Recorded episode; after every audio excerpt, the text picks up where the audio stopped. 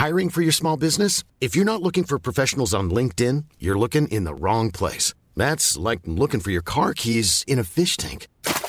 LinkedIn helps you hire professionals you can't find anywhere else, even those who aren't actively searching for a new job but might be open to the perfect role. In a given month, over 70% of LinkedIn users don't even visit other leading job sites. So start looking in the right place. With LinkedIn, you can hire professionals like a professional. Post your free job on linkedin.com slash people today.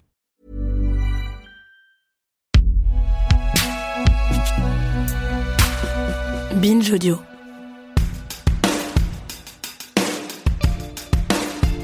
À l'été 2023, l'une des affaires qui a secoué le monde médiatique, ce fut certainement la grève historique du JDD, le journal du dimanche, paisible hebdomadaire de centre droit, révulsé par l'arrivée à sa tête du journaliste d'extrême droite Geoffroy Lejeune, un journaliste viré par Valeurs Actuelles qui, sait dire, trouvait qu'il allait un peu loin et imposé par Vincent Bolloré en voie de reprendre alors les titres du groupe Lagardère. Six semaines de grève plus tard, la quasi-totalité de la rédaction a quitté le journal, désormais réduit à une assez risible feuille de chou réactionnaire. Cette grève, elle a rappelé celle qu'avait connue en 2016 dans des circonstances assez proches la rédaction de la chaîne iTélé, qui est depuis devenue CNews. Ces deux exemples récents, ils sont loin d'être les seuls grands moments de lutte qu'a connu le monde des médias. Et même si la mémoire de ces combats a tendance parfois à se perdre en chemin, je vous propose, grâce au reportage d'Anton Stolper, de remonter le fil d'un d'entre eux. Je suis Thomas Rozek et vous écoutez Programme B.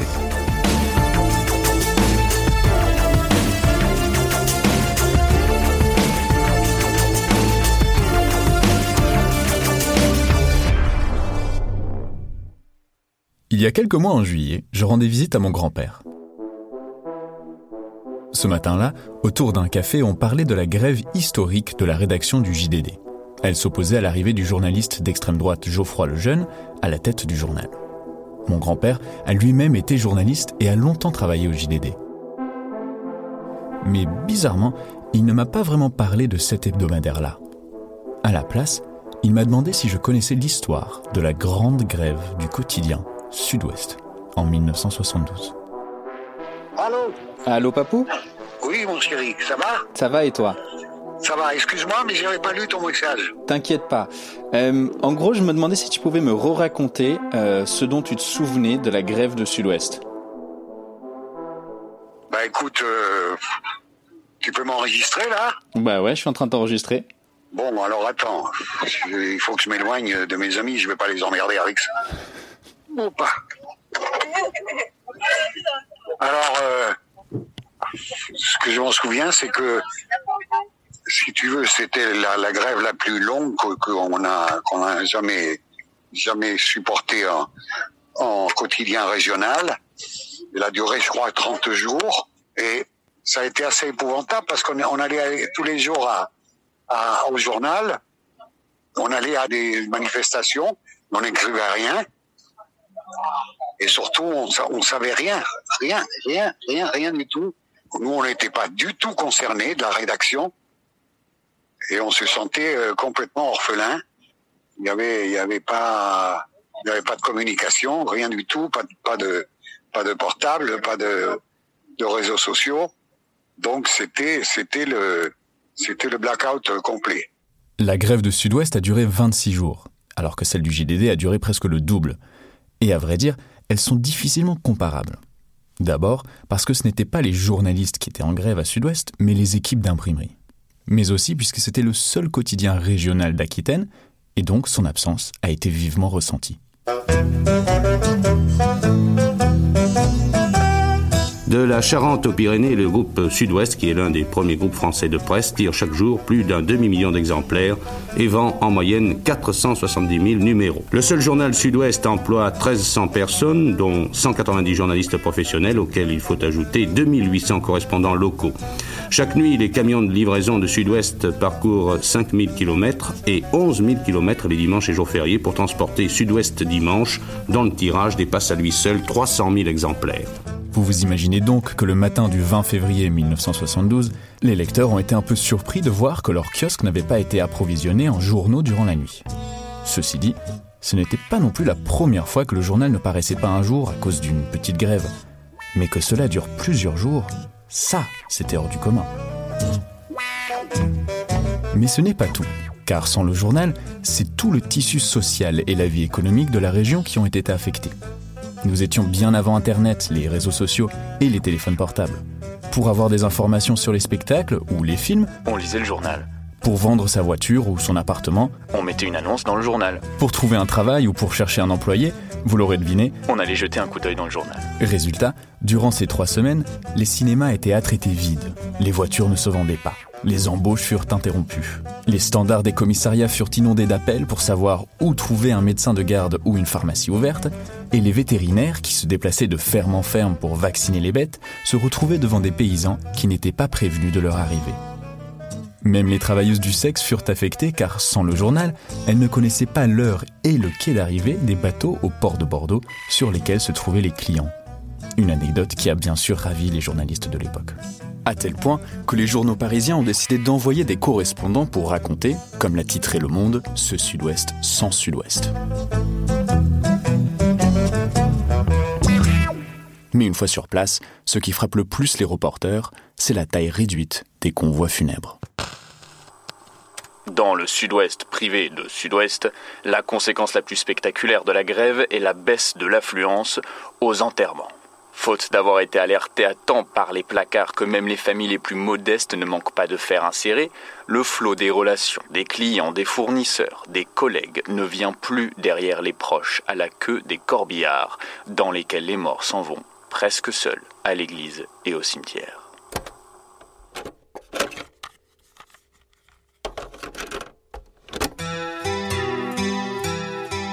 Mais finalement, l'histoire de cette grève est un peu particulière, parce que sa longueur ne reflète pas nécessairement son enjeu qui était, selon les grévistes, assez minime. Il s'agissait de déplacer un travailleur de quelques mètres au sein de l'imprimerie. Alors ce n'était pas vraiment crucial comme lutte, et pourtant, la grève dura 26 jours avant de finir par se résoudre en quelques minutes. Mais alors pourquoi a-t-elle duré si longtemps? Pour comprendre, je suis allé rencontrer Jean-Marie Elian, alors jeune secrétaire général du syndicat du livre.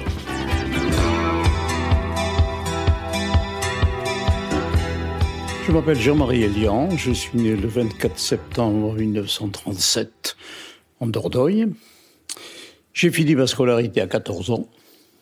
Je suis rentré dans une imprimerie à Bergerac comme typographe. Je, je suis marié, je suis allé travailler à Bordeaux, où j'ai fait différentes imprimeries, jusqu'au moment où, en 68, je suis devenu permanent du syndicat du livre. Et là, une autre vie a commencé pendant six ans, où j'ai connu euh, des joies et des tristesses, y compris dans la grève du Sud-Ouest qui a duré 26 jours, qui fut un événement considéré comme national à l'époque, puisque quand nous étions partis pour cette grève, on avait pensé qu'elle allait durer 24 heures. C'était une époque, en 72, où euh, la presse était d'abord riche, la presse de province. Elle était riche. Elle avait beaucoup de lecteurs, et puis c'était après la guerre, les gens avaient besoin de lire. Bon, la presse était euh, flamboyante, il n'y a pas de doute. Que notre position en tant que syndicat du livre, qui était un monopole, puisque il y avait dans tous les journaux une marque, disons, que c'était exécuté par des ouvriers du syndicat du livre CGT. Nous étions des ouvriers du livre. Et nous avons connu cette période qui était à la fois très noble parce qu'elle représentait une profession, et parfois un peu abusive parce qu'on considérait que nous étions de toute la profession, entre les patrons de presse, les journalistes et tout ça, nous étions quand même les gens les plus intelligents. Mais on a le droit de se tromper. Et c'est la raison pour laquelle tout ce qui touchait à l'affect nous paraissait insupportable. Donc déplacer un clicheur de là vers là, c'est-à-dire 4 mètres, nous paraissait insupportable. Nous n'avions sûrement pas raison, mais nous étions à l'époque dans la logique de l'histoire. En tout cas, nous avons décidé de faire grève. Bon.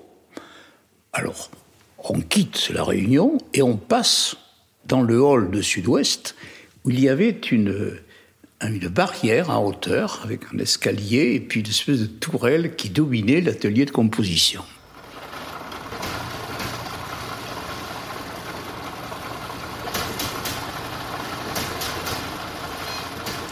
Et je me trouve devant cet atelier de composition, il y avait 100 personnes à peu près qui me regardaient tous, comme s'ils attendaient un ordre. Je me tourne vers mon collègue Gabriel et je lui dis Mais qu'est-ce qu'on fait? Il me dit On arrête tout. Bon, alors je fais signe, euh, pendant les bras en croix, et tout s'arrête.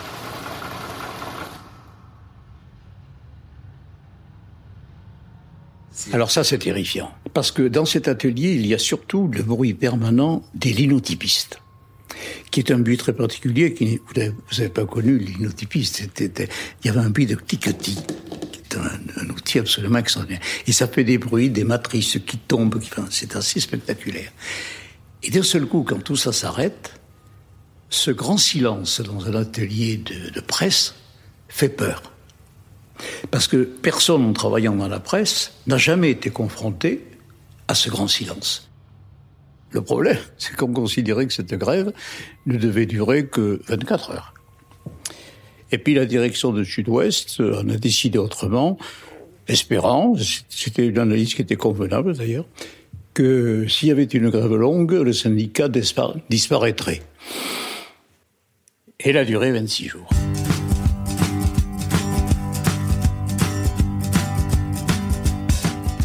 Comprendre pourquoi la direction de Sud-Ouest voulait affaiblir le syndicat du livre, il faut remonter au lendemain de la Deuxième Guerre mondiale, lorsque la quasi-majorité des salariés des imprimeries en France adhéraient à ce syndicat, ce qui l'a donc rendu très puissant. Tellement que les patrons de presse étaient bien obligés de se plier à toutes leurs demandes, s'ils voulaient bien sûr continuer de sortir un journal. Mais ça ne leur plaisait pas, notamment à M. Henri Amroux, le directeur de la rédaction de Sud-Ouest à l'époque. Il n'est malheureusement plus de ce monde, mais il semblerait qu'en forçant le prolongement de la grève, M. Amrou pensait pouvoir épuiser la caisse de grève et surtout les ouvriers. Mais rien ne s'est passé comme prévu.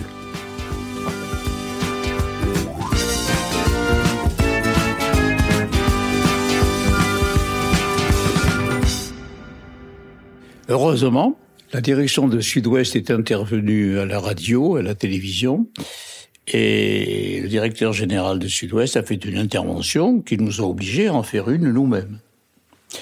Et il s'avère que pour des raisons que j'ignore, euh, le discours que nous avons tenu a, plu à certains de nos collègues des autres journaux de France qui tout de suite nous ont envoyé des témoignages de solidarité financière dans des proportions que nous que nous n'estimions pas convenables. Ça dépassait le convenable.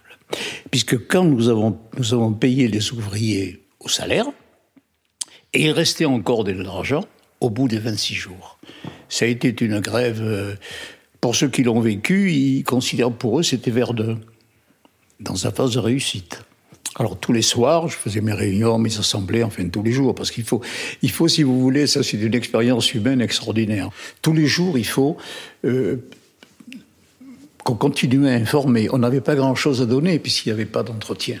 Il fallait meubler une assemblée générale d'une heure et demie, tous les jours, pour essayer. C'est pas moi qui tiens la grève, c'est ceux qui la font. Si vous leur dites, écoutez, je ne sais pas où on en est, je sais pas ce qu'on va faire, c'est foutu. Il faut arriver avec un, désir de conquête, donner des informations.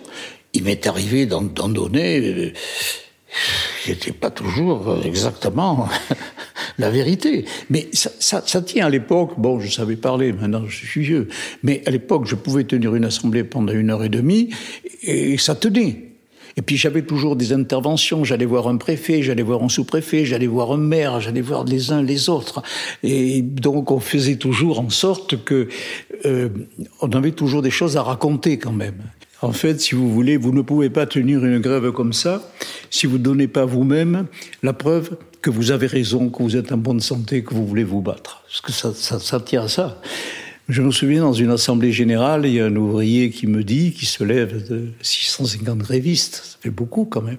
Dans l'assemblée générale, il y en a un qui se lève et qui me dit, tu sais, Jean-Marie, je vais te dire une chose. J'ai rencontré Henri Amouron qui m'a dit que tu perdrais la grève parce que tu fumais trop. Alors j'ai pris mon paquet de cigarettes, je l'ai jeté dans l'assemblée, et j'ai dit, tant que la grève n'est pas gagnée, je ne fumerai plus.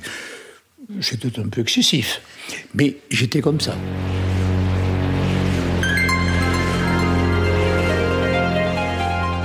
La grève était donc enclenchée et M. Elian et ses délégués se sont jetés corps et âme dans leur lutte, mais sans jamais réussir à décrocher un rendez-vous pour négocier avec la direction qui les faisait poireauter, notamment parce qu'elle avait autre chose en tête. Elle voulait imprimer un journal pirate.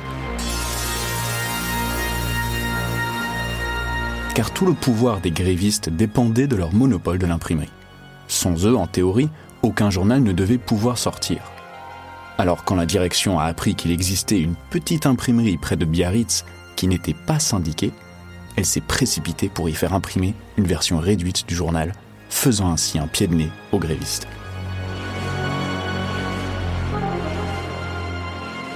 Certes, on s'était organisé pendant la grève de Sud-Ouest, ici et là, de petites familles de choux locales étaient nées, par exemple Marmandais ou Bordeaux-Gironde. Le Marmandais, d'ailleurs, n'a connu qu'une brève existence de 24 heures. Ils avaient trouvé à Anglette, Anglette, c'est entre Bayonne et Biarritz, une imprimerie et là, ils ont sorti une édition pirate de Sud-Ouest.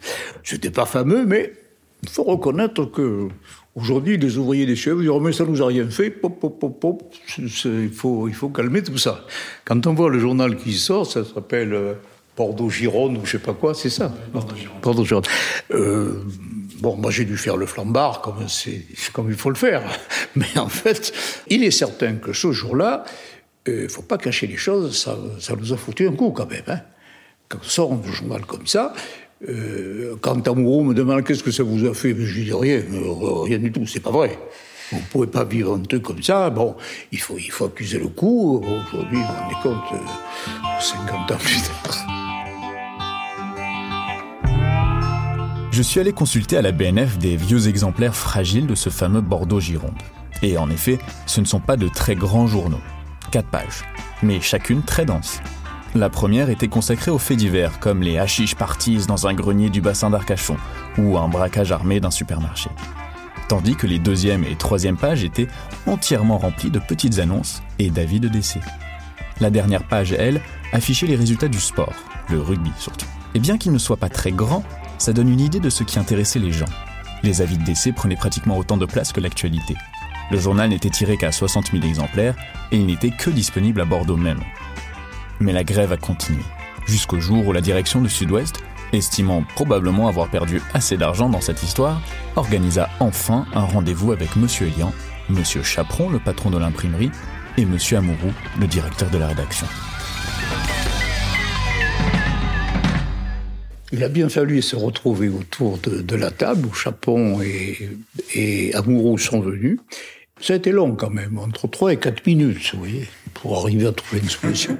Et puis ensuite, on a parlé de l'avenir, de ce comment ça allait se passer, des problèmes de la presse, je sais pas, etc. Et puis on s'est quitté, le même matin, on a signé euh, cet accord, et puis le travail a repris. Et moi, à ce moment-là, je suis allé me reposer parce que j'avais perdu 5 kilos.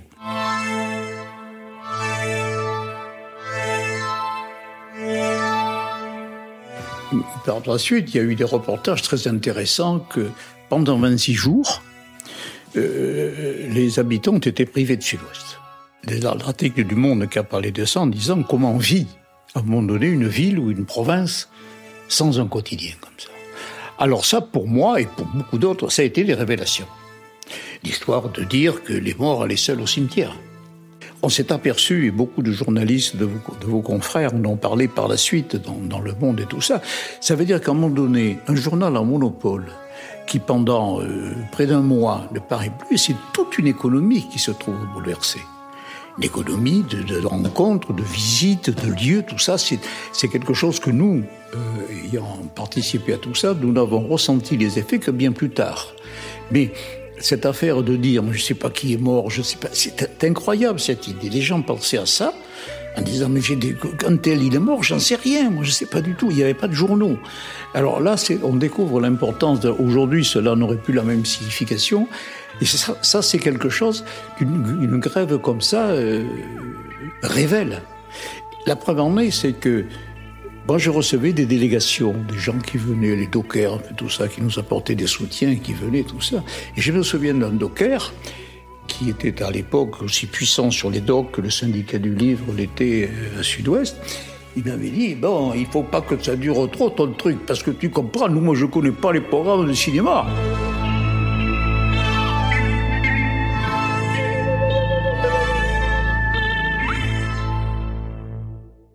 Monsieur Elian quittera finalement sa vie de syndicaliste quelques années plus tard, épuisé en partie par cette grève. Mais encore aujourd'hui, il s'en souvient parfaitement et s'en rappelle comme étant l'un des plus beaux combats de sa vie. De l'autre côté, M. Ambrou n'est plus de ce monde, mais une interview quelques mois après laisse supposer ce qu'il en avait pensé. On en a parlé à nouveau le 19 février, le lendemain de cette interview exceptionnelle. C'était d'ailleurs exactement le lendemain de cette interview lorsque le syndicat des ouvriers du livre a brutalement déclenché une grève qui allait durer 26 jours, 26 jours pendant lesquels on s'est beaucoup préoccupé également de Sud-Ouest. Je ne veux pas ici évoquer à nouveau cette grève. À mes yeux et aux yeux de tous nos lecteurs qui sont nos amis, elle était inutile dans un journal où l'emploi n'avait jamais été menacé. Elle a été longue, beaucoup trop longue, coûteuse, très coûteuse. Mais elle a eu tout de même un aspect positif. Elle a démontré par le silence, par le vide, par l'absurde, elle a démontré toute l'importance de la presse de province. Et on a vu, au moment de cette grève, accourir à Bordeaux des journalistes de la presse écrite, des journalistes de la radio, des journalistes de la télévision, qui avaient tous un seul sujet, un seul et même sujet. C'était de montrer comment une province se débrouillait sans quotidien. Eh bien, cette province se débrouillait fort mal, elle se débrouillait pas du tout même. Et les observateurs professionnels, que sont les journalistes, ont pu noter ce qui se passait lorsque le journal régional faisait défaut. Ils ont vu que très vite la vie quotidienne se racornissait, se ratatinait et que dans certains secteurs, elle s'arrêtait presque.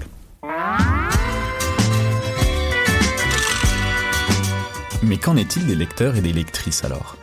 Au début de cette histoire, j'étais persuadé que j'allais en trouver sans problème qui se souviendraient de leurs trois semaines sans Sud-Ouest et qui pourraient me les raconter. Bonjour madame, est-ce que je pourrais vous poser une question s'il vous plaît? Oui. Je me demande si vous aviez des souvenirs de la grève de Sud-Ouest en 1972. Oh, je m'en rappelle pas. J'étais, j'étais là, mais je ne m'en souviens pas du tout. D'accord. Du tout. Ah non.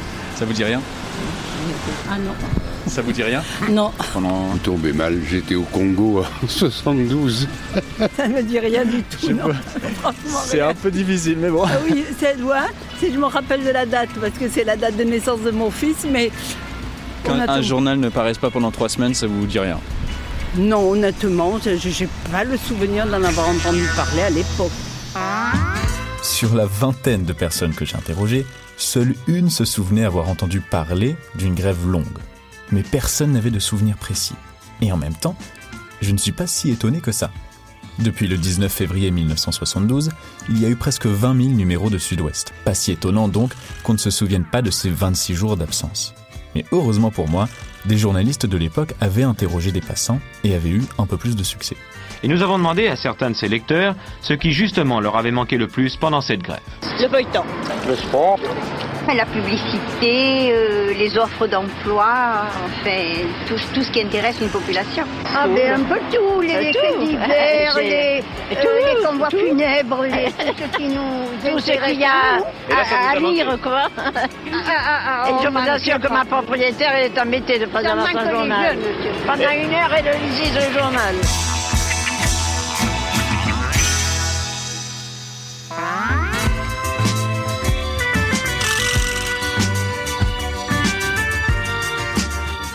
Merci à Anton Stolper pour ce reportage réalisé par Quentin Bresson pour Programme B, un podcast de Binge Audio préparé par Charlotte Bex. Tous nos épisodes, les anciens comme les nouveaux, sont à retrouver sur toutes vos applis de podcast préférés. Cherchez-nous sur internet si vous voulez nous parler et à très vite pour un nouvel épisode.